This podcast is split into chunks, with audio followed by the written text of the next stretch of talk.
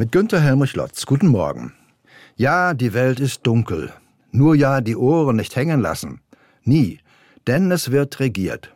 Nicht nur in Moskau oder in Washington oder in Peking, aber von ganz oben, vom Himmel her. Diese Worte hat Karl Barth 1968 am Vorabend seines Todes hinterlassen. Einer der bedeutendsten Theologen des 20. Jahrhunderts. Ja, in Moskau, Washington, Peking wird regiert bis heute. Und vor jedem dieser Machtzentren zittern jeweils die anderen.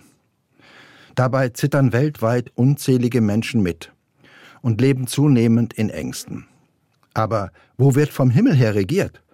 Bei all der Grausamkeit und dem Elend auf der Welt stellt sich für viele die Frage, warum lässt Gott das zu? Und manche beschweren sich nicht nur über Gott, sie sind wütend auf ihn.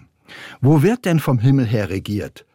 Wenn Gott diese Welt in seinen Händen hält, warum rührt er dann scheinbar keinen Finger? Ich habe darauf keine Antwort. Ich weiß nur, wenn Gott alles Böse auf dieser Welt verhindern sollte, dann müsste er auch mir in den Arm fallen, damit ich mich nicht irgendwo ran vergreife.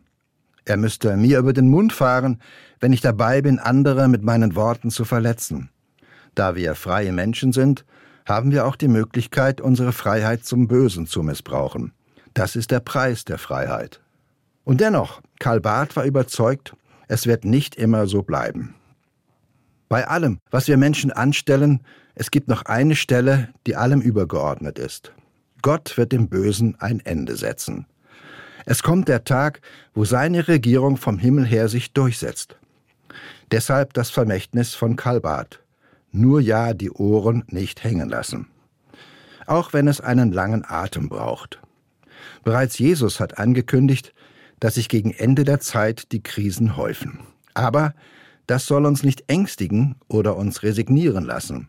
Vielmehr hat Jesus aufgefordert, ihr sollt euch aufrichten und euren Kopf heben, wenn das alles beginnt. Eure Erlösung kommt bald. Also, statt die Ohren hängen zu lassen, gilt es Kopf hoch, dann kann sich die Wut gegen Gott verwandeln in Mut wegen Gott. Günter Hermich Lotz, Pforzheim, Evangelisch-Freikirchliche Gemeinde.